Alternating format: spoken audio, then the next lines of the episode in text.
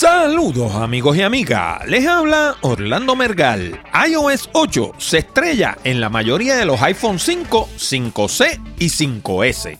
Primera familia de los hidrocarburos estadounidenses se saldrá por completo hmm, de ese mercado. ¿Qué sabrán ellos que nosotros no sabemos? Eh? Google deja de exigir la creación de una cuenta de Google Plus y la gente de Netflix añade un documental que todo el que esté en la internet debería de ver. Se llama Terms and Conditions May Apply. También comentamos los correos de nuestros oyentes y contestamos una pregunta sobre los computadores portátiles Dell. De todo esto y mucho más, hablamos en la siguiente edición de Hablando de Tecnología con Orlando Mergal.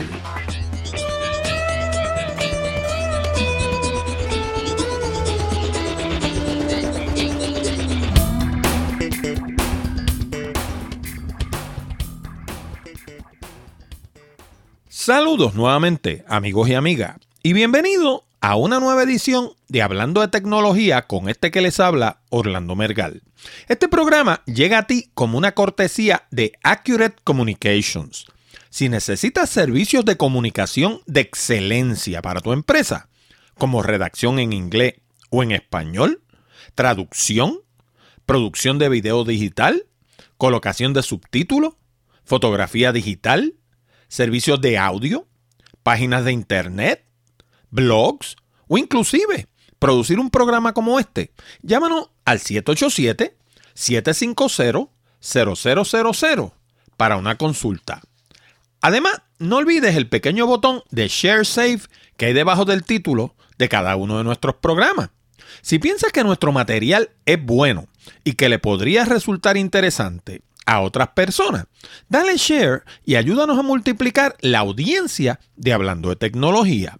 Y ahora vamos a las noticias más destacadas de la semana.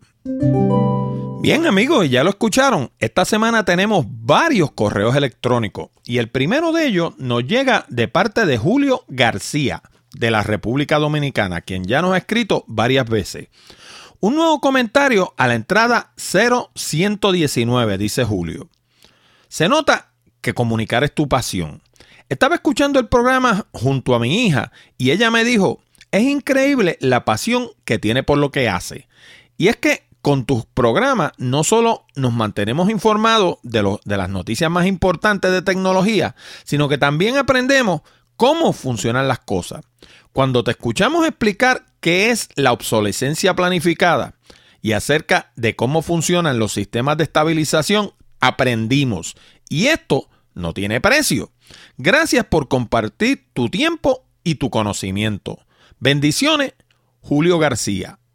Bueno, Julio, déjame decirte varias cosas. Tengo varios comentarios sobre lo que nos escribe. Primero, me da un gusto tremendo que escuches el programa con tu hija. Eh, en el correo no explicas la edad que tiene tu hija. No sé si es una muchachita, una niña o es una persona ya eh, relativamente adulta, ¿no? Pero de cualquier forma denota una, algo que se ve poco en Puerto Rico y es el interés de la juventud por aprender eh, y el interés de los padres por compartir ambas cosas me gustó mucho ese, ese detalle de que escuches el programa con tu hija. Y sí, yo disfruto 100% lo que hago, de lo contrario no lo haría. Eh, yo siempre he tenido una frase que me ha acompañado por la vida, es que yo siempre he dicho que lo peor del mundo es tú pasar ocho horas al día haciendo algo que no te gusta. Y eso va de la mano con el hecho de que si tú haces algo que sí te gusta, pues no vas a trabajar un solo día en tu vida porque básicamente vas a estar entreteniéndote, vas a estar jugando, como digo yo. Cuando yo me siento con todos estos equipos a mi alrededor a grabar el programa o hacerle un video a un cliente o hacerle, qué sé yo, un diseño o escribirle un texto, lo que sea, yo estoy básicamente jugando con mis juguetes. Así que para mí no es trabajo y como no es trabajo, pues claro que le imprimo pasión si lo que yo estoy haciendo es jugando.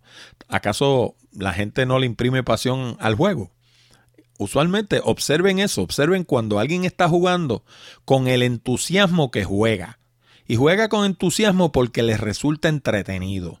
Pues eso es lo que uno tiene que buscar en la vida. Uno tiene que buscar hacer cosas que les resulten entretenidas. Así que gracias nuevamente Julio. Te exhorto a que sigas escuchando el programa y me encanta que lo escuches con tu hija. Bien, y el segundo correo nos llega de parte de William Alfonso de Colombia y nos dice, hola Orlando, me llamo William Alfonso y te hablo desde Colombia, más exactamente desde Bogotá. Te quiero felicitarte por este programa tan excelente, es enriquecedor. Prefiero escuchar podcast que, que emisoras de radio y prefiero inclusive escucharlo por encima de las emisoras de música. Dice William que lleva dos años escuchándonos y que fue el primer podcast que descubrió cuando compró su iPhone hace dos años. Y William termina su correo pidiéndonos que mm, toquemos más a menudo el tema del medio ambiente, ya que él dice que es uno de los temas más importantes hoy en día y que debiéramos pues, concentrarnos un poco más en eso. Y ciertamente el medio ambiente tiene que ver con tecnología en muchos casos y precisamente uno de los eh, artículos que vamos a cubrir hoy precisamente tiene que ver con el medio ambiente y tiene que ver con una persona que para, muchas, para mucha gente va a ser una sorpresa esta noticia. Bien, y nuestro tercer correo nos llega de, eh, de parte de José de Jesús Ventura, del estado de Arizona, en los Estados Unidos. Y nos dice, mi estimado Orlando, saludos desde el estado más caliente de la nación. Arizona. Solo para agradecerte todo el valioso material que compartes con nosotros y desearte lo mejor en este inicio de la semana. Bendecido sea más de lo que ya son y en especial a tu apreciable familia, tus amigos de Arizona y firma José de Jesús Ventura. Y más adelante o, en otro momento, porque esto viene de un string de LinkedIn, de una comunicación a través del grupo de prensa y relaciones públicas, él menciona que él o dirige o da clases de soccer en Arizona. y cuando yo pensé en eso, a mí personalmente me gusta el soccer, pero mm, la verdad que me puse a pensar, hay que ser bravo para jugar soccer en Arizona, porque soccer bajo el sol de Arizona debe ser una, tortura. Así que esa gente que están jugando soccer en Arizona, yo me quito el sombrero. Allí hace un calor, como dirías en Puerto Rico, pelú. y jugar debajo de ese calor pelú en Arizona debe ser, no debe ser la cosa más fácil del mundo. Un saludo desde acá, desde Puerto Rico. Y por último, tenemos un correo de una dama, sí señor, de una dama, de Raquel García.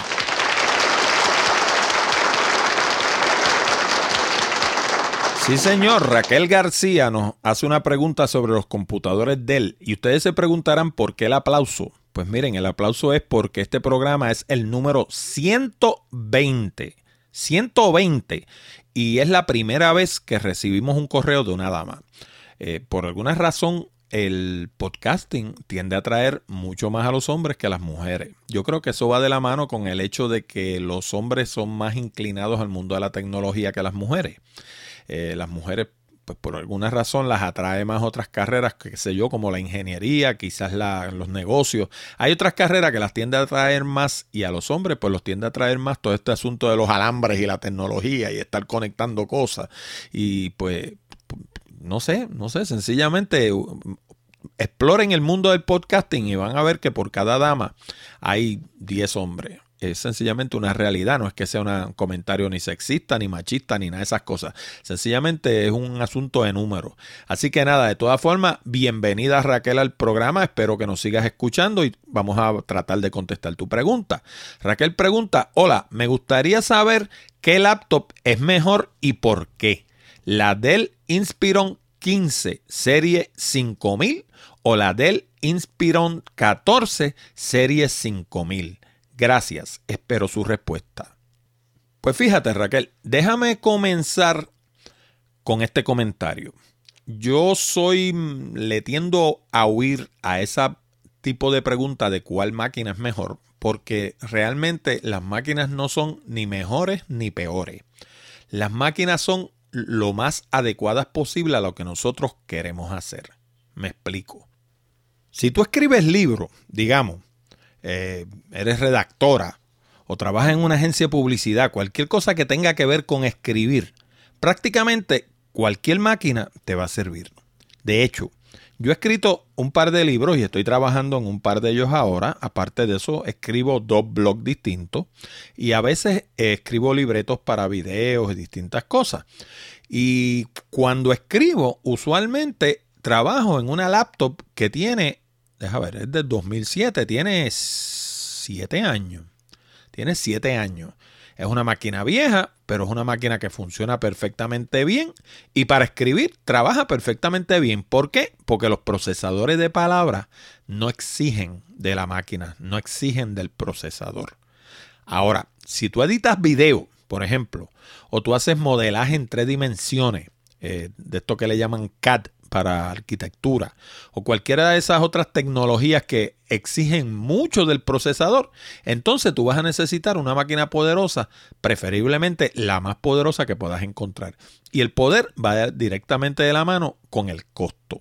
Ahora, yo estuve comparando estas dos máquinas y básicamente en muchos aspectos son la misma máquina.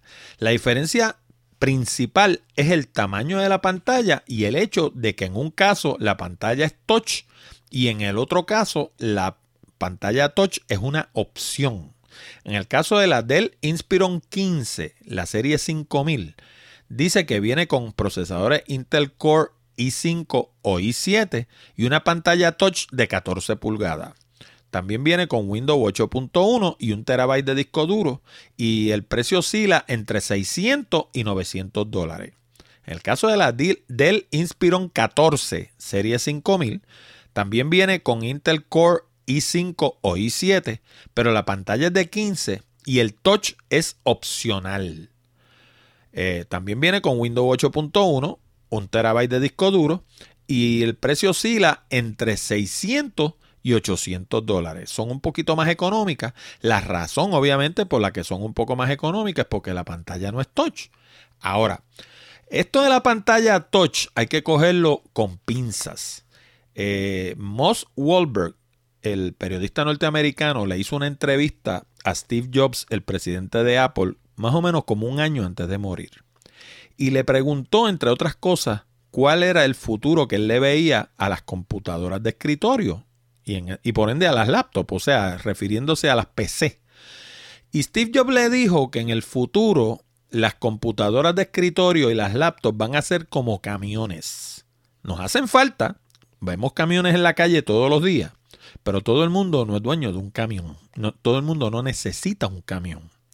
Y eso se debe a que muchas de las cosas que hasta hace muy poco tiempo hacíamos con una computadora de escritorio o con una laptop, hoy en día se pueden hacer con una tableta. Y eso se lo dije yo desde el día 1, desde el día que salió el iPad al mercado.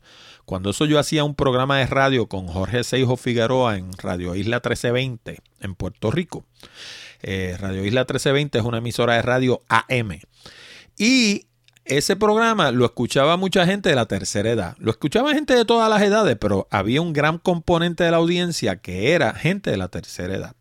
Y yo recuerdo que cuando salió el iPad le dije, mire, para ustedes que siempre están pendientes a no coger virus en las computadoras y que lo único que hacen es enviar email, surfear la internet y estar metidos en Facebook, ustedes lo hacen con una tableta, no necesitan tener una laptop. Y como no necesitan tener una laptop y el ambiente de la tableta es un ambiente cerrado, es lo que le llaman un jardín amurallado en inglés, un walled garden, pues no van a tener preocupaciones ninguna de virus porque en el iPad solamente entra lo que Apple permita que se instale en ese iPad. Tiene que venir todo del App Store. Y como tiene que venir todo del App Store, ellos están pendientes de que no se cuele ningún virus ni ningún malware de ninguna clase, ¿no? Eh, uno eh, ¿qué se llama? ¿Cómo se llama? Cambia un poquito, pierde un poco de control a cambio de un poco de seguridad cuando tiene una de estas tabletas. Y por consiguiente, la persona que tiene esas necesidades básicas con una tableta lo hace. Ahora, si uno produce contenido, como es el caso mío, o cualquier persona que escriba, que traduzca, que haga video, que haga audio, que haga CAD, lo que sea, esa persona produce contenido. Las tabletas se hicieron para consumir contenido. Esa es su fortaleza. No son buenas para producir contenido. Y el que no me crea, que trate de editar un video como los que yo edito a veces, que tiene 10, 12 canales de video distintos, de distintas camadas, distintas capas, y puede que tenga 6 o 7 de sonido, tiene dos o tres personas hablando, tiene efectos especiales, tiene música. Trate de editar eso en un iPad para que vea, primero prácticamente no va a poder y si pudiera va a pasar trabajo en cantidad. ¿Por qué? Porque los iPads no se hicieron para eso. El programa que yo utilizo, por ejemplo, es Final Cut Pro. Hay gente que utiliza Premiere, que es básicamente la misma cosa, y aparte de eso hay otros programas diferentes, pero los dos que dominan el mercado son Premiere y Final Cut Pro. Y ambos están diseñados para funcionar en computadoras de escritorio o en computadoras portátiles, entiéndase laptop no están diseñados para funcionar en tableta. ¿Por qué? Porque la complejidad del programa hace que se haría que fuera increíblemente difícil trabajar en él en una tableta. Así que, regresando de nuevo a lo que nos pregunta Raquel, básicamente estas dos máquinas son lo mismo. La diferencia es que una tiene la pantalla más pequeña y en el caso de la que tiene la pantalla más pequeña, pues la, el touch eh, viene en todas las pantallas y en el caso de que la, que la tiene más grande solamente viene en una de los cuatro modelos. Las otras tres no son touch. Así que como quien dice, te están dando un poco más de tamaño por un poco menos de touch, si lo podemos ver así. Eh, yo personalmente no soy fanático del touch. Eso fue otra de las preguntas que Moss Wahlberg le hizo a Steve Jobs. Eh, si él creía que el touch iba a llegar al mundo de las computadoras de escritorio. Y él le dijo que no. Y la razón que le dio fue excelente. Yo coincido 100%. Y es que no es ergonómicamente viable. No es lo mismo tú estar tocando una pantalla que está en tu falda, una tableta, donde tú estás apoyando la mano sobre esa tableta y estás este, moviendo cosas con el dedo, que estar extendiendo la mano para mover cosas en la pantalla de un computador de escritorio. Porque en el segundo caso tu mano está en el aire. Y una o dos veces es lo más chévere, es bueno, pero cuando lo haces de corrido bastante tiempo, la mano se cansa, por eso es que no es ergonómicamente viable, porque estás trabajando en una superficie vertical, no estás trabajando en una superficie horizontal. Si te fijas, la misma gente que te hacen esta, este, esta tecnología, la gente de Windows, hacen también lo que se llama el Surface, que es una, tableta que viene pequeñita y viene grandota, esas que vemos en las series de televisión que cogen las cosas y las empujan así, eso sale en una pantalla ya en la pared. La tecnología es básicamente la misma, es tecnología de touch, pero estamos sobre una superficie plana horizontal donde la mano descansa sobre esa mesa. Eso no es lo mismo que pretender hacer eso sobre una pantalla vertical. Lo vas a hacer un rato, no va a haber problema. Si lo haces muy de corrido, la mano se te va a cansar. Por eso es que no ha sido exitoso. El mismo Windows 8, dicho sea de paso, no ha sido exitoso. Ya la gente de Microsoft anunció para septiembre que ya a final de este mes, en estos días, que van a anunciar Windows 9. Y una de las razones por las que van a anunciar Windows 9 es a ver si le echan tierra a Windows 8, porque Windows 8 nunca voló, no, no despegó, la gente no le gustó. Tan es así que todavía la mayoría de los manufactureros, eh, entiéndase Hewlett Packard, entiéndase Dell, todas estas compañías, si tú le pides la máquina con Windows 7, te la venden con Windows 7 porque saben que hay mucha gente que prefiere Windows 7 sobre Windows 8. Así que Raquel, básicamente son la misma cosa, la diferencia es la pantalla y el tamaño de la pantalla. Las dos son máquinas excelentes porque Intel Core, el procesador Intel Core es tremendo procesador, así que yo no creo que con ninguna de las dos salgas mal, escoge la más que te guste porque básicamente estamos hablando de lo mismo. Bien amigos, y antes de entrar a la sección puramente de noticias del programa, quiero recordarle lo que he mencionado en programas anteriores. Eh, hablando de tecnología, es un programa que lo produce Accurate Communications, es un programa 100% gratis. Sin embargo, eh, como oyente del programa, nosotros le damos siempre al oyente la opción de cooperar con el programa.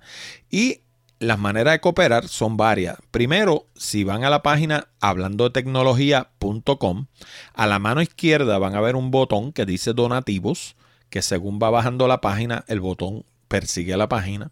Y ese botón, si le dan clic, los va a llevar a una ventanilla que les permite entrar a PayPal y dar un donativo de la cantidad que su corazón le permita.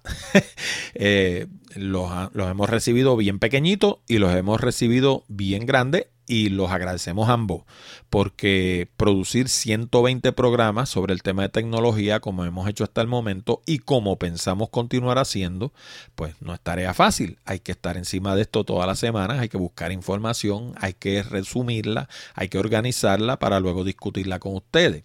A la mano derecha en esa misma página hay una serie de anuncios que son lo que se llaman anuncios de afiliado.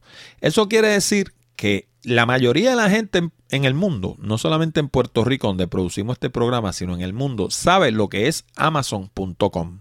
Es la tienda más grande del mundo y ahí se consigue prácticamente de todo.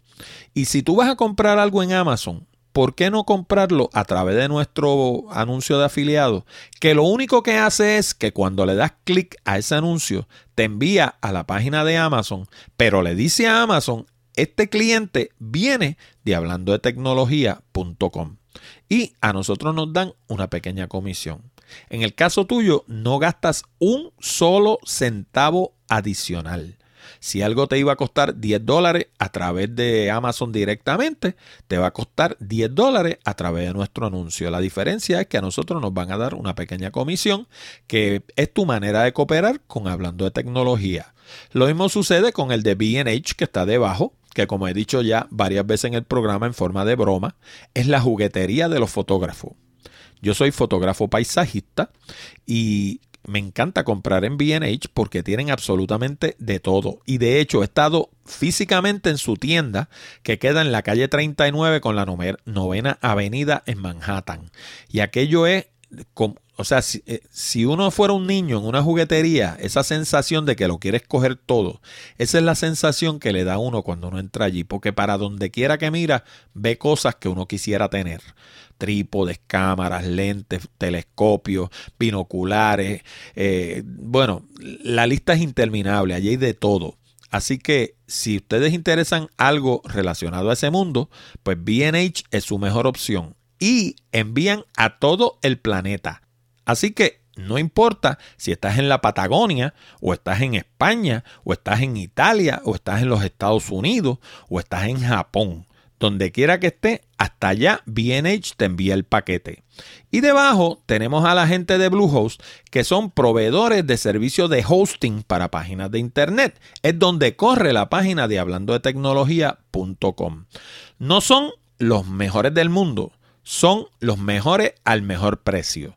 ¿Qué quiere decir eso? Que ciertamente si quieres algo mejor que Bluehost, existe allá afuera, pero vas a pagar muchísimo más que con Bluehost. Bluehost es la combinación perfecta entre calidad y precio. Y por último, debajo vemos eh, presentaciones efectivas. Y presentaciones efectivas es un libro que yo escribí y lo escribí para el Kindle. Todos nosotros en algún momento en la vida vamos a tener que pararnos frente a un grupo a hacer una presentación. Y no se trata de preparar dos o tres transparencias en PowerPoint y pararnos a lo loco frente a un grupo a sudar la gota gorda y a pasar el susto de, la de nuestra vida. Si conocemos las cosas que tenemos que hacer para pararnos frente a un grupo, lo vamos a pasar la mal de bien. Y la gente sobre todo va a aprender. Y de eso es que se trata presentaciones efectivas, no es sobre cómo hacer diapositivas. Todo lo que necesitas saber para pararte frente a un grupo y conocer el salón, conocer la acústica, conocer la iluminación, conocer el efecto que tiene el grupo sobre el sonido. Bueno, hay infinidad de cosas en ese libro que la mayoría de la gente no le pasan ni por la mente y que obviamente yo las conozco porque llevo en esto casi 30 años y lo enseñé en la universidad. Así que si quieres de verdad un libro que te va a ayudar a pararte frente a un grupo y lucir como un campeón, presentaciones efectivas es la solución. Bueno, y la semana pasada hablamos de la obsolescencia planificada. Y esta semana la gente de la revista digital CDNet nos hablan de que los usuarios de iPhone 5, 5C y 5S que han actualizado su sistema a iOS 8 han experimentado baterías que duran mucho menos, funcionamiento lento y teléfonos que se estrellan. Y no han sido ni uno ni dos, ¿saben? Sino 78% de los casos. ¿Se fijan cómo los pioneros son los que cogen los flechazos? Así le decía yo la semana pasada, los pioneros son los que cogen los flechazos. Y obviamente esta imagen pues nos viene del tiempo del viejo oeste americano, ¿no? Que los pioneros eran los que iban al frente colonizando tierras por ahí para abajo, básicamente quitándoselas a los indios, porque esa es la realidad. Pero obviamente los indios estaban allí antes que ellos, así que los pioneros eran los que cogían los flechazos. En mi caso, yo probablemente no cambie a iOS 8 ni ahora ni en el futuro cercano. Y por varias razones. Primero, no sincroniza a través de iTunes. Eh, yo tengo el iPhone 5 y tengo mi computadora y tengo también una tableta iPad. Y todo eso yo lo sincronizo a través de iTunes. Y si yo tengo, digamos, citas en la semana, me sale en la agenda en el iPad, me sale en la agenda en el teléfono y me sale en la agenda en la computadora. Lo mismo sucede con el directorio de teléfono. Toda la información que yo tengo en el directorio de teléfono me sale de nuevo en la tableta y me sale en el iPhone. Lo mismo sucede también con un programa que yo utilizo que se llama One Password. Bien importante, las contraseñas. Hoy en día toda esa gente que uno escucha que le andan robando la identidad por ahí, que tienen 40 problemas, la razón número uno son contraseñas débiles. Utilizan contraseñas como su fecha de nacimiento, el nombre de su perro, el nombre de su mujer o compañero o compañera, el, el sitio donde nacieron, cosas así. Una contraseña fuerte, ¿en qué consiste? Pues consiste en letras mayúsculas, letras minúsculas, números y símbolos. Y estamos hablando de una contraseña muchas veces de 20, de 30, de 35 caracteres. Ese tipo de contraseña no se la aprende nadie. Ahora, ¿cómo uno hace para usar ese tipo de contraseña y a la misma vez poderse acordar, entre comillas, de ella para poderlas acceder? Porque de nada sirve que usted le ponga una contraseña así de poderosa a su, digamos, a su página de internet o a su blog o lo que sea y después no se acuerde de la contraseña y no pueda entrar a su propio blog. Pues para eso es que existe One Password. One Password es un programa y hay otros, no es el único, pero es el que uso yo One Password, y dicho sea de paso, no soy afiliado de One Password. Si ustedes lo compran y lo instalan en su máquina, yo no me gano un solo centavo. ¿Ok? ¿Estamos claros? Pero One Password hace lo siguiente. Usted digamos que usted tiene, en mi caso, por ejemplo, yo tengo ocho sitios de internet distintos. De hecho, como para recordarle lo que le dije hace un par de semanas, dos de ellos van a dejar de existir a principios del mes de octubre. ¿Cuáles dos? El mundo de los negocios y aprende en su casa. ¿Por qué? Pues mire, porque al puertorriqueño no le interesa. Nosotros nos dedicamos a entrevistar gente exitosa y a colocar esas entrevistas en la internet para beneficio de todo el que las quisiera escuchar y la realidad es que no las escuchan. Así que, ¿para qué tenerlas allí? ¿Para qué gastar dinero en hosting? Para tratar de enseñar a la gente que no quiere aprender. Eh, mi papá decía que uno puede llevar un caballo al río, pero no lo puede hacer beber. Eh, ese ha sido el mejor ejemplo. Así que efectivo principio de octubre, el mundo de los negocios y aprende en su casa van a dejar de existir. Pero volviendo a lo que estábamos hablando de One Password, usted puede tener 30 páginas de internet. Usted puede tener eh, su, página de Facebook, de Twitter, de LinkedIn, de esto, de aquello y de lo otro. Y en cada uno de esos sitios, usted va a hacer, eh, le van a requerir una contraseña. ¿Y qué hace la mayoría de la gente? Usa la misma en todos sitios. Por eso es que el día que le descubren la contraseña, se le meten en todos sitios, porque la contraseña es la misma. A través de One Password, yo tengo contraseñas de 25 caracteres con letras mayúsculas, letras minúsculas, números y símbolos distintas para cada uno de esos sitios. Y entonces tengo una contraseña maestra que es la, que utilizo para entrar a One Password y poder acceder todas esas otras contraseñas. Y esa contraseña maestra también tiene letras mayúsculas, letras minúsculas, número y símbolo. Pero no es más que una. Usted se aprende una, por más larga que sea, eventualmente se la va a aprender. Y una vez se la aprenda, con esa entra One Password y accede todas las demás. ¿Ok? Y entonces no hay forma de que les roben su identidad, ni les roben su información, ni ninguna de esas cosas, porque el, ¿cómo se llama? El, hacker no tiene manera, primero, todas son distintas, y, segundo, la, principal tampoco tiene manera de saberla porque también es una contraseña fuerte.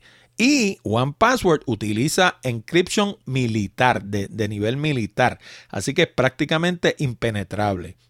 Pues la primera cosa es que iOS 8 no sincroniza con iTunes, sincroniza a través de la nube.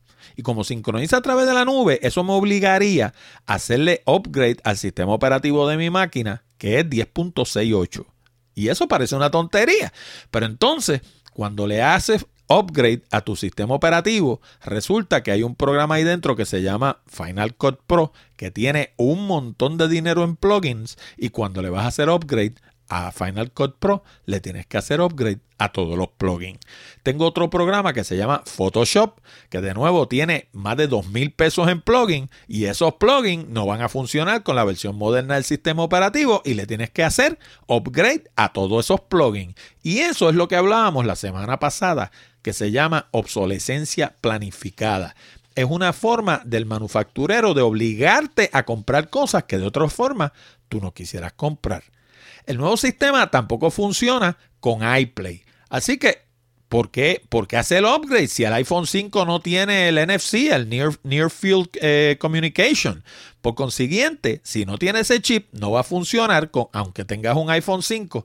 Así que, ¿cuál es el empeño de hacer upgrade a la versión nueva de iOS 8? Tampoco va a sincronizar con el iWatch, por la misma razón, porque no tiene Near Field Communication. Y muchos de los otros features que ofrece el iOS 8 solo funcionan si la computadora está corriendo Mavericks. ¿Viste? O sea que de nuevo tienes el problema de la obsolescencia planificada. Yo te hago, eh, te subo a iOS 8, pero entonces no te va a funcionar porque tu máquina no tiene Maverick. Y cuando la subas a Maverick, entonces los programas no te van a funcionar. Y cuando le hagas upgrade a los programas, no te van a funcionar los plugins. Y cuando le hagas upgrade a los plugins y lo sumes todo, te gastaste mil o dos mil pesos en una cosa que supuestamente era gratis, porque para empezar Maverick es gratis. Pues no es gratis nada, porque yo lo que voy a hacer es que tras bastidores te voy a cobrar 50 de aquí, 30 de allá, 40 de aquí, 30 de allá, 20 de aquí, 15 de allá, 20 de allá. Y cuando sigue sumando es un montón de dinero. Así que si usted no tiene que hacer upgrade a iOS 8, no lo haga. O por lo menos no lo haga por ahora. Pero claro, los fanboys de Apple, esos volaron a hacer el upgrade. Tanto así que según las noticias más recientes, 50% de la población de equipos iOS allá afuera ya brincaron a iOS 8. Y de esos es que el 70 y pico de por ciento que tienen iPhone 5, 5C y 5S están teniendo problemas porque los pioneros están cogiendo los flechazos. Uno de los retos de hacer un programa como este es asegurar la participación de la audiencia. Por eso, en Hablando de Tecnología, queremos conocer tus ideas, opiniones y preguntas. Para eso hemos provisto dos mecanismos. Primero, puedes enviar tus ideas, sugerencias o preguntas a nuestro correo electrónico contacto arroba hablando de tecnología.com. Pero si lo prefieres, puedes llamar al 787-664-7494, extensión 086 y dejarnos un mensaje grabado que se escuchará durante el programa. Bueno, y esta noticia sí que ha tomado por sorpresa a mucha gente. Y digo a mucha gente porque yo había visto ciertas señales que pudieran haber sugerido este desenlace. Sin embargo, a mí me cogió por sorpresa también. Ahora a cabo, pero porque veo, pues, ¿cómo se, cómo se dice? A, todo lo que estoy viendo ahora con lo que vi antes y digo, pues seguro, pero aún a mí me dejó sorprendido. Resulta que la familia Rockefeller, los dueños de Exxon, acaban de anunciar por conducto de Stephen B. Haynes, presidente del Rockefeller Fund, que la familia estará abandonando los negocios relacionados a la extracción de arenas bituminosas lo que le llaman en inglés tar sands, tar de brea y sands de arena, carbón y el petróleo durante los próximos años para dedicar sus esfuerzos al desarrollo de fuentes de energía renovable. Heinz también dijo que si John D. Rockefeller, el fundador de la empresa, estuviera vivo hoy en día, sería el primero en concluir que ha llegado el momento de abandonar los combustibles fósiles y buscar nuevas fuentes de energía limpia y renovable. ¿Y por qué yo digo que esta no es una sorpresa del todo? Pues primero, la familia Rockefeller ha estado asociada por años a causas ambientales como el servicio de parques nacionales. Mucha gente no lo sabe, pero en Estados Unidos hay veintipico de parques nacionales y de esos parques nacionales la familia Rockefeller ha puesto el dinero para varios de ellos y de los bien grandes. Muchos millones de dólares para comprar la tierra y habilitar esos parques y preservarlos para disfrute de generaciones futuras. Así que lo de los Rockefeller no ha sido únicamente sacar petróleo y sacar dinero. Por otro lado, el calentamiento global es un hecho innegable. Y el petróleo está escaseando cada vez más. Eso también es un hecho innegable. Así que esta familia, esta, esta gente que están en los grandes negocios, esta gente sabe cuándo meterse en los negocios y cuándo salirse de los negocios. Y ellos saben que el buen momento para salirse de todo este negocio de los hidrocarburos es ahora, porque va a haber que hacer un cambio hacia fuentes de energía renovable, querramos o no porque el calentamiento global es un problema innegable y nosotros aquí en Puerto Rico, pues obviamente aquí nosotros perdemos el tiempo hablando sobre nimiedades y este tipo de problemas que son verdaderamente importantes los tocamos por encimita y de mil en ciento. Pero miren, todos esos edificios que están a la orilla de la playa, en toda esa área de Isla Verde y San Juan, de aquí a 20 o 25 años van a estar dentro del agua, si la cosa sigue como va. Y esta gente están viendo, como dicen allá en Madrid, the writing on the wall.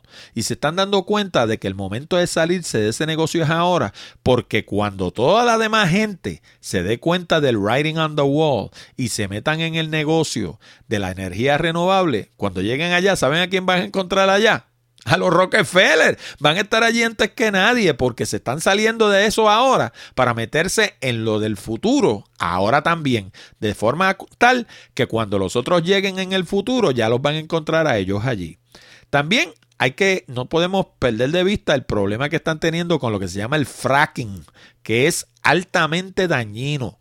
Fracking es el ejercicio de sacar precisamente estas arenas bituminosas que son arenas que contienen petróleo, que mayormente están en el área de Canadá. Pues hay un método que se utiliza agua para remover esas arenas y separar la arena del petróleo y básicamente obtener petróleo de donde normalmente no se podría obtener. Pero el fracking trae un montón de problemas. Primero, contamina el subsuelo y daña los acuíferos. Y eso es grave porque entonces vamos a tener petróleo, pero no vamos a tener agua para tomar.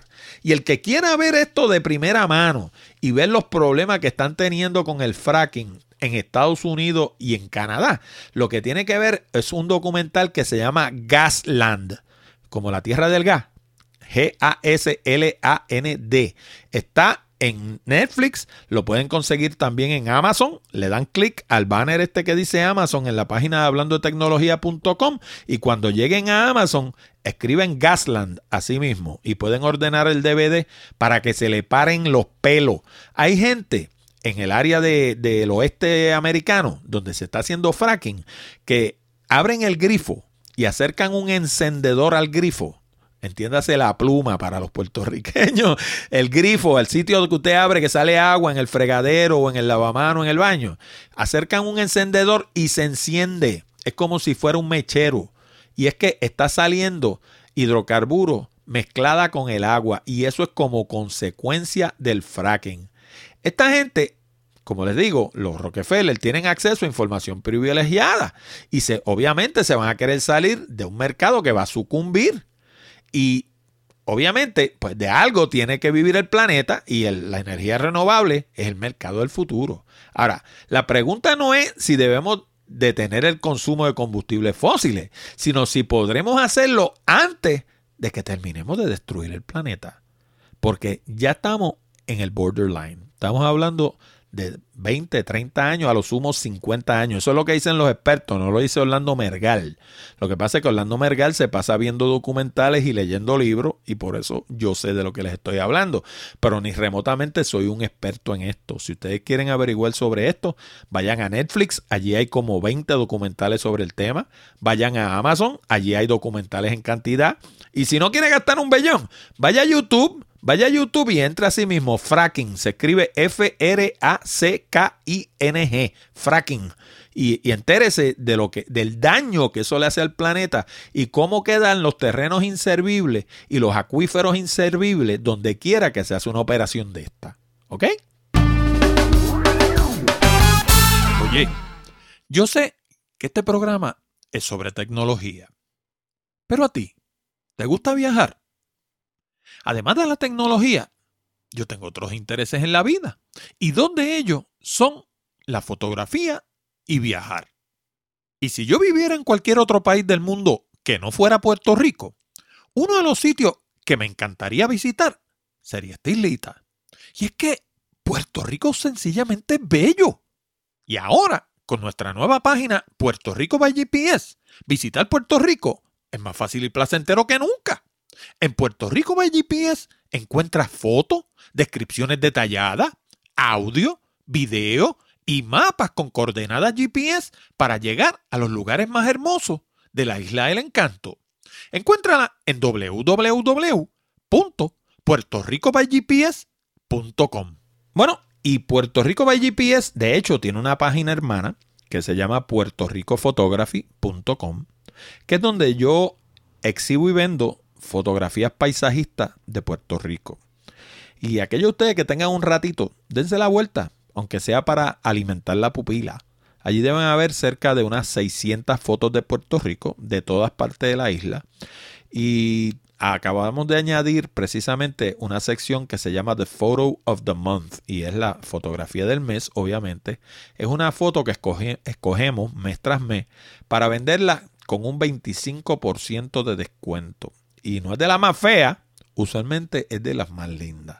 Así que si ustedes quieren ver fotos, en mi opinión, espectaculares, pero obviamente yo tengo, yo tengo una opinión sesgada porque yo las tomé. Pero opinen ustedes, vayan y véanlas y me comentan y me dicen si están bonitas o no están bonitas. puertoricofotography.com bueno, y en el programa, ustedes saben que yo les he dicho 40 veces que yo no soy fanático de estar hablando tanto de teléfonos porque me parece la fruta bajita. Me parece lo que todo el mundo comenta y lo más fácil de comentar porque uno está rodeado de, teléfono, de eh, noticias sobre teléfonos, ¿no? Pero hay noticias que hay que cubrir, como por ejemplo el hecho de que Apple vendió 10 millones de iPhone 6 y 6 Plus durante el primer fin de semana de salir al mercado. Y esto pues como les decía ahorita, en mi opinión es un frenesí incomprensible. Yo no entiendo. Eh, muchas de las nuevas tecnologías todavía ni funcionan. Por ejemplo, el NFC, el Near Field Communications, no funciona. ¿Por qué no funciona? Pues porque el Apple Watch, que es con lo que va a funcionar, no ha salido al mercado y va a salir en algún momento en el 2015. Así que, pues, tiene NFC. So what? Eh, el HealthKit tampoco funciona. No es que no funcione, está ahí, pero todavía no hay los productos que se amarren al Health Kit para poderlo hacer funcionar. El Handoff Continuity tampoco funciona. ¿Por qué no funciona? Porque va a funcionar con Mavericks y Mavericks todavía no, lo han, no han sacado la versión alterada para que funcione con el Continuity del iPhone. Así que, de nuevo, la tecnología está ahí, pero no está ahí. Así que en este momento, lo que la gente está comprando es básicamente una pantalla más grande y un símbolo de estatus. Y eso yo lo entiendo, porque yo todavía recuerdo cuando se vendían los Palm Pilot. Aquellos de ustedes que tengan un poco más de, edad saben lo que es un Palm Pilot. Era una computadorita de bolsillo que venía con un estilógrafo y la gente era bajo, básicamente un poco más grande que un iPhone y la gente cuando uno iba a las reuniones todo el mundo sacaba su Palm Pilot aunque no supieran qué hacer con ello porque era como la forma de decir I'm in yo estoy en el ajo. Y lo mismo hacen con los iPads hoy en día. Cuando yo compré mi iPad, que lo compré el primer día que salió al mercado, porque después de todo yo hablo de estas cosas y tenía que tener uno para poder hablar de él, ¿verdad? Porque si no, imagínense, ¿cómo usted va a hablar de una cosa si no la tiene? Pues yo fui y compré uno. Pero cuando yo compré el mío, yo iba a la reunión y lo dejaba en el maletín. Pero después empecé a ver que donde quiera que uno iba, todo el mundo sacaba el iPad y lo ponía en la mesa. Y en, en los programas de televisión, todos los comentaristas tienen un iPad. Muchos no saben ni qué hacer con él, pero lo tienen allí, porque es un símbolo de estatus. Así que eso yo lo entiendo y es una de las razones por las que la gente quiere el iPhone 6, porque es una forma de decir yo lo tengo. Y hablando de yo lo tengo, ¿cuántos de ustedes tienen una cuenta de Google Plus? Yo tengo dos y nunca las uso. Y aparentemente la gente de Google está a punto de darle muerte a la red social que nunca fue. Trataron de competir con Facebook. Quisieron atragantárselo al usuario. Diluyeron su posicionamiento y no lograron nada. Y para aquellos de ustedes que no sepan de lo que yo estoy hablando de diluir su posicionamiento, estoy hablando de la teoría de Al Rees y Jack Trout, que escribieron un libro que se llamaba Positioning en la década de los 80. Y todavía la gente anda por ahí hablando del posicionamiento, ¿no? Pues el asunto de Google Plus es básicamente lo que Al Rees y Jack Trout hubieran llamado un product extension. Es algo así como el, digamos, la Coca-Cola Light. Coca-Cola Light es un product extension de Coca-Cola. Porque se está valiendo del posicionamiento del producto original para ofrecer virtudes adicionales, virtudes nuevas. Pero según Al Rees y Jack Trout, el problema con los Product Extension es que generalmente lo que hacen es restarle a la marca original. Por ejemplo, vamos a coger por ejemplo Burger King. Burger King, no sé si todavía lo tienen en el menú, creo que no. Pero cuando a principio salió Burger King, ellos tenían obviamente el Whopper, que es su, hamburguesa, eh, eh, ¿cómo se llama? Porte estandarte, es la, es la estrella de la película, ¿no? Y entonces sacaron un producto que se llamaba el Whaler. El Whaler era una hamburguesa de pescado. Entonces, ¿qué sucede? Por cada Whaler que la tienda vende, es una hamburguesa que no vendieron. Por eso es que le resta la marca original, porque no le añade mercado lo que ellos han demostrado a través de muchos estudios es que cuando usted hace un product extension, lo que hace es que diluye su marca, porque la gente que auspicia su marca van a seguir siendo la misma cantidad básicamente. Y si usted en lugar de tener un producto tiene cuatro, pues en lugar de tener una sola eh, mancha de gente, vamos a ponerlo de esa forma, comprándole ese producto, va a tener cuatro cuartas partes cada una comprándole una parte de su producto. Y en resumen va a tener la misma cantidad de audiencia. Eso lo entendió bien claro, ¿saben quién? Steve Jobs. Cuando Steve Jobs regresó a Apple, una de las primeras cosas que hizo fue eliminar los clones, porque el presidente anterior, Gil Amelio, había permitido que se hicieran clon de las máquinas Apple. Y habían marcas en el mercado que funcionaban con el sistema operativo de Apple. Y lo, primero que hizo Steve Jobs cuando llegó fue eliminar los clones. Le canceló la licencia a todo. Y lo segundo que hizo fue coger la línea de productos, que en ese momento tenía como 20 productos distintos, y la bajó como a 3 o 4. Y la gente bromeaba que si Steve Jobs fuera presidente de General Motors, producirían tres carros tres modelos de automóvil. Y sí, eso es eh, él creía en eso. Él decía, ¿para qué yo quiero tener seis Macintosh, siete Macintosh distintas? Si lo que voy a hacer es que el cliente que normalmente compraría una Macintosh, ese, ese grupo de gente, lo voy a dividir en seis porciones. Pues eso es lo que hacen los Product Extensions. Y eso es lo que hace Google Plus. Nunca logró competir con Facebook. Facebook es una red social y en la mente de la gente, el posicionamiento que tiene Google es de motor de búsqueda. Cuando hablamos de posicionamiento, de lo que estamos hablando es de qué significa una marca en la mente de una persona. Cuando usted piensa en Winston, piensa en cigarrillo. Cuando usted piensa en Dole, piensa en jugo de piña. Cuando usted piensa en Malboro, de nuevo, piensa en cigarrillo. Cuando usted piensa en Apple, piensa en computadora. ¿Verdad? Pues eso es lo que se llama posicionamiento. Cuando la gente piensa en Facebook, piensa en una red social. Y cuando la gente piensa en Google, piensa en un motor de búsqueda. Google Plus nunca logró pegar porque nunca logró cristalizar en la mente de la gente un posicionamiento de una red social. Y lo que lograron fue incomodar a sus usuarios, no ganó tracción y básicamente ha sido ignorado. Hay gente que tienen como yo, yo tengo dos cuentas de Google Plus, pues ¿sabe por qué? Porque las tengo que tener, porque un día se antojaron de que para comentar en, en YouTube había que tener una cuenta de Google Plus. Pues entonces la gente que teníamos canales de YouTube tuvimos que ir a abrir una cuenta de Google Plus que la tenemos allí, no hace nada. Yo mi página de Google Plus no la atiendo nunca porque no me interesa. Y entonces la tengo que tener allí porque de lo contrario no me funcionan los comentarios en el canal de YouTube, que ese sí me interesa. Pues eso mismo le ha pasado a un montón de gente. Y como tantos otros intentos fallidos, Google lo está matando poco a poco, como hicieron por ejemplo con el sistema este de, Google Reader. Google Reader era un, lector RCS, para los que no sepan lo que es eso, era una página que agregaba feed RCS de distintos blogs y distintos podcasts. Un feed RCS es lo que produce, por ejemplo, hablando de tecnología. Hablando de tecnología, tiene una dirección y esa dirección no es hablando de tecnología.com, es la dirección del feed. Esa dirección es la que nosotros le damos a iTunes, por ejemplo. Y por eso es que cuando usted va a iTunes, ve allí todos los capítulos de nuestro programa. Y es la misma que le damos, por ejemplo, a Stitcher, le damos a TuneIn, le damos a Miro, y donde quiera que usted va, ve la misma información, porque nosotros le estamos dando la dirección RSS, que quiere decir Really Simple Syndication. Pues la gente de Google tenía una cosa que se llamaba Google Reader que le permitía agregar direcciones de RSS.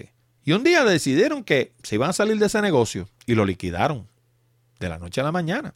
Y eso mismo están haciendo con Google Plus, lo único que en lugar de hacerlo de la noche a la mañana, pues lo están haciendo como que por tajada. La teoría del salchichón, que uno le va cortando tajada y tajada y tajada hasta que termina con el la parte de abajo, por hablar finamente del salchichón. Pues eso mismo le está pasando a Google Plus. Se lo están llevando tajada tajada. Todavía lo requieren para comentar en YouTube. Y el resultado, ¿saben cuál es? Que la gente no comenta. Cuando yo tenía mi canal de YouTube originalmente tenía un montón de comentarios. Desde que salió Google Plus no comenta prácticamente nadie. Así también están teniendo el problema de que la gente no se registran en otros servicios de Google porque le exigen registrarse en Google Plus. Y por eso lo están eliminando también, porque no solamente les está afectando Google Plus, le está afectando sus otros servicios, porque la gente con tal de no registrarse en Google Plus, pues prefiere no registrarse nada. Mi pronóstico es que lo van a eliminar. Deben concentrarse, en mi opinión, en su posición original. ¿Y cuál es su posición original? Pues mire, dos cosas. Búsqueda y publicidad. Ahora, Hace falta redefinir AdWords porque ya no funciona. Hay una cosa que se llama banner blindness, que hace que los anuncios de AdWords cada día sean menos efectivos. Pero ciertamente Google no es otra cosa que eso, es una agencia de publicidad que por casualidad tiene un motor de búsqueda. ¿Lo entendieron bien? No es un motor de búsqueda que hace publicidad, es una agencia de publicidad que por casualidad hace búsqueda. ¿Por qué? Porque ellos lo que quieren es ser el mejor motor de búsqueda del mundo, de suerte tal que cuando usted vaya a buscar algo en Google, vea sus anuncios. Pero lo que los está matando en este momento, y por lo que yo digo que deben redefinir AdWords de alguna manera, es el banner blindness. Porque ya la gente se han acostumbrado a que todo lo que corre por la columna de la derecha y en muchas ocasiones lo que está al principio arriba en la página es anuncio. Y lo ignoran. Por eso es que se llama blindness, ¿no? Porque lo ignoran. Y yo de hecho tuve un altercado sobre esto en una actividad que yo he asistido ya varias veces y a veces me cuestiono si vale la pena seguir asistiendo, que se llama el Puerto Rico Blogger Con. Y el Puerto Rico Blogger Con es una actividad que de hecho yo estuve hace, si se fijan, hace como dos semanas o tres, a principio de mes, y ni siquiera lo menciono en el programa. Porque bendito, eh, en muchos casos tienen un rezago tremendo. Y entonces, las veces que yo he levantado la mano y he hecho comentarios allí, me he dado cuenta que en muchos casos no son bien recibidos. En uno de ellos le hablé precisamente del banner blindness y una persona se paró y me dijo que yo vivía con la mente en Silicon Valley. Y yo pues le contesté que por el hecho de que estén ustedes así no se tienen que quedar así, pueden progresar. Y eso obviamente no le gustó. Pero esa es la realidad. Los banners no funcionan. Y esta gente todavía están pensando en banners y pensando en anuncios. Y, como lo que lo frecuentan son agencias de publicidad, pues la, agencia de publicidad, las pobres todavía piensan en, los medidores eh, tradicionales que se han utilizado en el mundo de la publicidad. Pero muchas de estas cosas no se pueden medir así. Miren, el mejor ejemplo son los podcasts.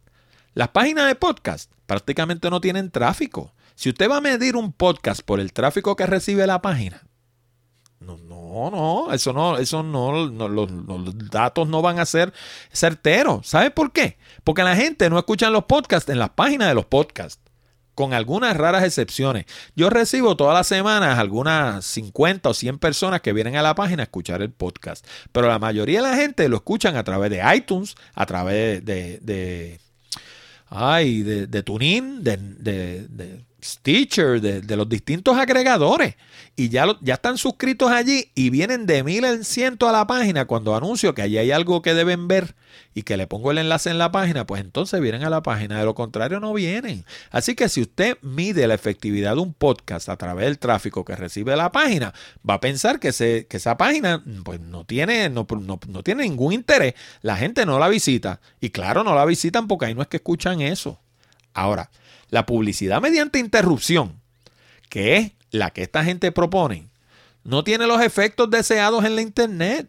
Porque la gente lo que hace es que le da la vuelta. Cuando usted le abre un banner bien grande al frente, lo que hacen es que vuelan a cerrarlo. Cuando usted le pone anuncios por la columna de la derecha, la mayoría de las veces los ignoran. Así que todo este modelo completo hay que revisarlo. Y a eso es a lo que se debiera dedicar la gente de Google, a buscar la manera de hacer los anuncios que sean efectivos y dedicarse a lo que ellos de verdad es, su área de negocio, que es el área de búsqueda y el área de publicidad. Bueno, y para terminar, aquellos de ustedes que sean usuarios de Netflix deben ver el documental titulado Terms and Conditions May Apply, dirigido por Kulen Hobak se escribe C-U-L-L-E-N y H-O-B-A-C-K. Este documental estudia la manera en la que los supuestos servicios gratis como Facebook, Google, LinkedIn, Twitter, Instagram, Pinterest y todos los demás que esta mayoría de esta gente hoy en día están locos con ellos porque todos son gratis después de todo, ¿verdad? Pues ¿para qué, ¿para qué yo voy a hacer una página de internet? ¿Para qué yo voy a tener un blog? Si yo puedo estar en Facebook, como dicen aquí en Puerto Rico, y ya con estar en Facebook estoy más que bien. Pero todos están violentando la privacidad de la gente. ¿Y sabe qué es lo peor? Que todos están sacándole partido económico a la montaña de datos que están obteniendo. Todo esto yo lo había tocado en hablando de tecnología ya varias veces. Y también llevo años, años tocándolo en mi blog Picadillo. Y aquellos de ustedes que se hayan dado la vuelta por Picadillo, se deben haber dado cuenta que desde abril no escribo nada. Y no es que lo tenga abandonado ni nada de eso, es que no me, da, no me ha dado la gana de escribir porque me di cuenta que la gente en Puerto Rico no lee. Y como no leen, pues ¿para qué entonces escribir? Si eso sería más o menos equivalente estar hablando solo. Y eso es el primer síntoma de esquizofrenia. Así, así que, pues, me he dedicado a otras cosas. Mayormente, si se fijan, a escribir en Puerto Rico by GPS, que escribo en inglés y escribo para el público norteamericano. Y tiene varias veces la audiencia que tiene hablando de tecnología, y ni hablemos de picadillo. Ahora mismo, hablando de tecnología, eh, tiene una audiencia grande en, el, en América Latina y una audiencia grande en España y una audiencia bastante grande, para mi sorpresa, en los Estados Unidos. De hecho, el Puerto Rico es el sexto sitio de donde más escuchan hablando de tecnología a nivel mundial. El mayor sitio donde nos escuchan es Colombia, seguido de Estados Unidos, España, México, República Dominicana y entonces Puerto Rico. Nos escuchan más gente en la República Dominicana que en el propio Puerto Rico. Pues Puerto Rico by GPS tiene varias veces la audiencia que tiene hablando de tecnología. Y Picadillo ni hablar. Picadillo, por eso no le hemos puesto mucho énfasis porque nos dimos cuenta de que estábamos escribiendo y no nos estaban leyendo. Porque el puertorriqueño no le interesa. Puertorriqueño, como les puse en el escrito aquel que les puse hace unas semanas atrás de El Gabo, el puertorriqueño nace sabiendo. Así que pues, la gente vive en negación no ven el peligro de lo que les estamos hablando. Y si lo ven, no le importa. Así que, pues hay que dejarlo. Aquellos de ustedes que de verdad le interesan estas cosas y quieran saber de lo que estamos hablando cuando le decimos, señores, léanse los Terms and Conditions, lo que le llaman por, por ahí también los EULA. El E-U-L-A, EULA. Eso quiere decir End User License Agreement. Lo que usted está diciendo que lo leyó y lo está aprobando, le está poniendo sí seguida para poder entrar a Pinterest o lo que sea y no sabe a lo que usted se está exponiendo ahí. Lo curioso es que surgen en una de las sociedades más reservadas del mundo, estas redes sociales. Porque si ustedes se fijan, yo no sé cuántos de ustedes habrán vivido en los Estados Unidos, pero como decimos los puertorriqueños, el americano es bien de su casa. El americano, ese es colorado, en lo que le decimos por ahí en broma, el gringo. El gringo es bien de su casa. Son gente que salen por la mañana a trabajar, llegan por la tarde del trabajo, se encierran en sus casas. Eh, con suerte te dan los buenos días o las buenas tardes, pero son bien reservados, viven en su mundo. No son gente muy abierta como el latino. El latino es todo lo contrario. El latino vive fuera de la casa, eh, le gusta conversar con todo el mundo. Eh, los puertorriqueños en particular, eh, vamos por, por ejemplo a un consultorio médico y le contamos nuestra vida y milagro al que tenemos sentado al lado lo más tranquilo. El americano no hace eso, el americano va con un libro y se sienta a leer en lo que lo atienden. El puertorriqueño se pone a conversar con todo el que tiene al lado y le cuenta su vida y milagro. Así somos los latinos o muchos latinos, porque obviamente no puedo decir que todos los latinos son así, pero muchos latinos son así. Pero el americano es bien reservado y a mí me está curioso que cosas como Facebook y Twitter y LinkedIn y todas estas redes donde la privacidad ha pasado de moda surjan en una sociedad de gente tan reservada. Pero así es. Lo que, no son, lo que no están dispuestos a hacer a nivel individual lo hacen sin pena a nivel colectivo. Pero señores, si tienen un ratito, háganme caso. Sáquense un ratito los que tengan una cuenta de Netflix o los que tengan una cuenta de Amazon, porque también lo pueden descargar de Amazon. Y vean ese documental que se llama Terms and Conditions May Apply. Se le van a parar los pelos.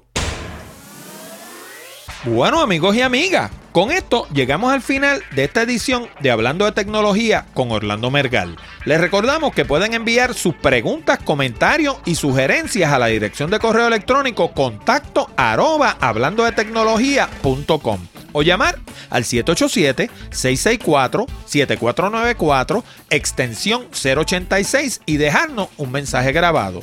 También les recuerdo que si desean mejorar su redacción y progresar más rápidamente en el ámbito profesional, les sugiero nuestro curso online titulado Redacción Eficaz. Con este curso de casi dos horas de duración en español, aprenderán todo lo que necesitan saber para escribir todo tipo de documentos comerciales y sobre todas las cosas, lograr el resultado. También es un excelente recurso si piensan comenzar su propio blog. Además les recuerdo que si de verdad quieren aprender a hacer presentaciones que logren su propósito, y no solo aprender a hacer transparencias de PowerPoint, les recomiendo nuestro curso titulado Presentaciones Efectivas. Con este curso online de casi dos horas de duración en español, aprenderán todo lo que necesitan saber para convertirse en la estrella de su compañía. Ambos cursos están disponibles en el mismo lugar www.aprendensucasa.com y dentro de dos semanas solamente van a estar disponibles en formato de DVD en aprendensucasa.com. Les habló Orlando Mergal. Con esto nos despedimos hasta la próxima semana cuando discutiremos más temas interesantes del mundo de la tecnología. Hasta la próxima amigos.